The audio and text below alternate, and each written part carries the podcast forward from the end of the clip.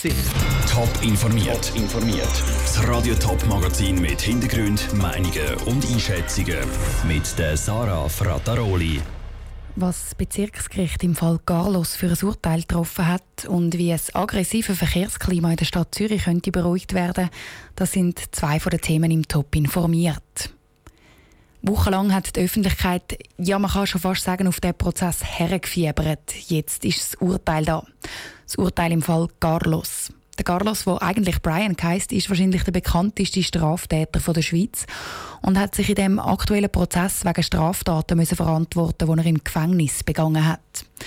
Vivian Sasser, du bist für uns an der Urteilsverkündung dabei gewesen. Wie sieht denn das Urteil jetzt aus? Der Brian ist schuldig gesprochen worden, wegen versuchter schwerer Körperverletzung und wegen einfacher Körperverletzung und wegen hohem Sachschaden, den er verursacht hat. Außerdem hat er diverse Mal in Haft Mitinsassen und Beamte beleidigt und bedroht. Die Staatsanwaltschaft hat für diese Delikte eine Freiheitsstrafe von siebeneinhalb Jahren und eine Verwahrung gefordert. Der Verteidiger auf der anderen Seite hat gefordert, dass der Brian freikommt, weil er sich nur in Freiheit bessern könne. Für welchen von diesen Wegen hat sich denn das Gericht jetzt entschieden? Das Gericht hat keinen von diesen beiden Wegen gewählt. Es redet von einer kleinen Verwahrung für den Brian. Er muss jetzt einerseits diverse Geldstrafen zahlen und er hat eine Freiheitsstrafe von vier Jahren und neun Monaten kassiert. Die muss er aber nicht im Gefängnis verbringen, sondern in einer geschlossenen Psychiatrie. Medizinische Gutachter sind nämlich zum Schluss gekommen, dass der Brian eine dissoziale Persönlichkeitsstörung und vermutlich auch ADHS hat. Darum ist eine Therapie aus Sicht der medizinischen Gutachter unbedingt nötig. Der Brian müsse merken, dass er sich bessern muss. Sonst bringe keine Strafe irgendetwas. Und das Gericht sieht das offensichtlich genauso. Sie hoffen, dass der Brian sich bald bessert. Danke, Vivienne Sasso. Ob der Staatsanwalt das Urteil weiterzieht, das ist noch nicht klar. Am Brian sein Verteidiger hat vor den Medien keine Stellung nehmen. Und der Brian selber der ist nicht am Gericht anwesend gewesen, wie schon letzte Woche beim Prozess.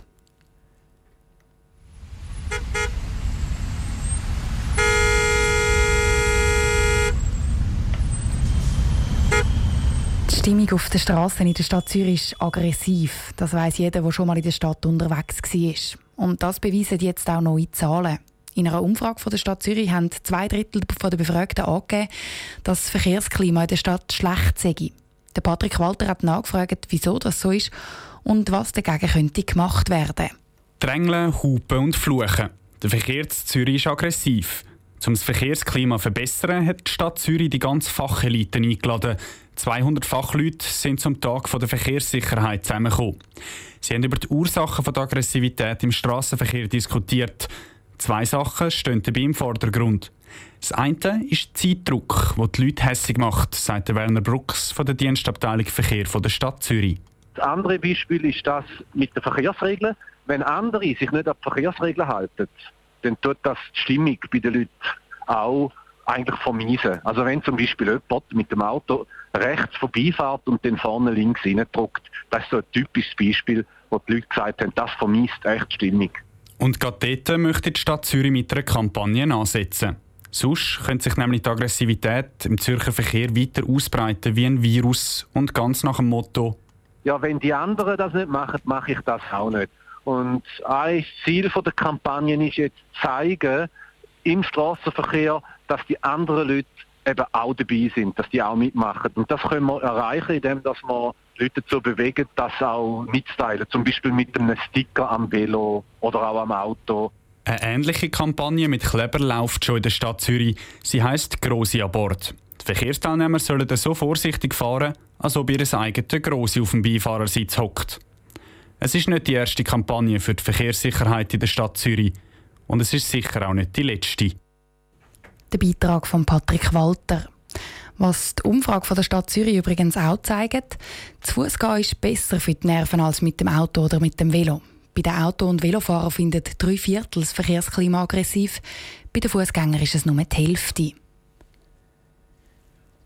Ein regelrechtes Artefakt aus dem Kalten Krieg. So könnte man den alten pneumatischen Sirenen sagen, die früher noch in der ganzen Schweiz gestanden sind. Eine der letzten pneumatischen Sirenen ist heute zu Staliken abmontiert und durch eine neue elektronische Sirene ersetzt worden. Die alte pneumatische Sirene ist seit 35 Jahren auf dem alten Schulhausdach zu Staliken gestanden. Jetzt soll sie ins Kommunikationsmuseum zu Bern kommen. Der Vinicio Melchioretto war dabei, wo diese Sirene vom alten Schulhausdach abgenommen worden ist.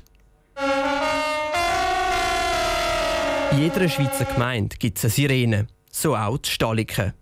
Dort war eine der letzten pneumatischen Sirenen noch installiert. Die soll jetzt in einem Museum weiterleben.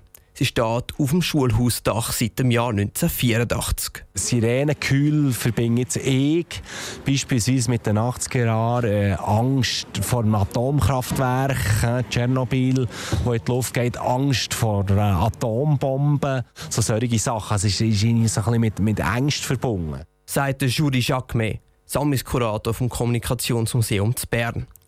Bei kühlem Wetter sind Medien, Interessierte und die Involvierten vor das alte Schulhaus Staliken gestanden. Dort haben sie zugeschaut, wie die alte Sirene ihre letzten Momente im Einsatz hat. Und dann ist es losgegangen. Vier Arbeiter sind mit dem Kran zu dieser Sirene gefahren. Dort haben sie dann mit dem Abbau angefangen. Der stellvertretende Gemeindepräsident, Robert Ziedler, hat die fast schon historische Sirene am Sammlungskurator Juri Schakme übergeben. Ich möchte Ihnen gerne die Sirene übergeben für unser Museum und dass sie dort gut aufbewahrt wird. Herzlichen Dank. Jetzt schauen wir zusammen schnell in die Kamera. wir übernehmen die für die Nachwelt für die kommenden Generationen. Das Erhalten von dieser Sirene ist für den Juri Schakme vom Kommunikationsmuseum zu Bern sehr wichtig. Er sieht dort drin ein Stück von der Schweizer Geschichte. Das erzählt etwas über unsere Vergangenheit, ist ein Erinnerungsort. Und jeder, wenn er wahrscheinlich so einen, den, den, den Ton hört, der alles zertrinkt, kommen ihm Erinnerungen auf. Jetzt in der Schweiz, wir sind Gott sei Dank nie von gröberen Katastrophen betroffen gewesen, aber es ist gleich immer, es gibt ihm so ein, ein komisches Gefühl und so die, die Erinnerungen probieren wir mit dem festzuhalten festgehalten. Festgehalten wird die Sirene jetzt eben im Museum für Kommunikation zu Bern. Das ist die zweite Sirene, die das Museum hat.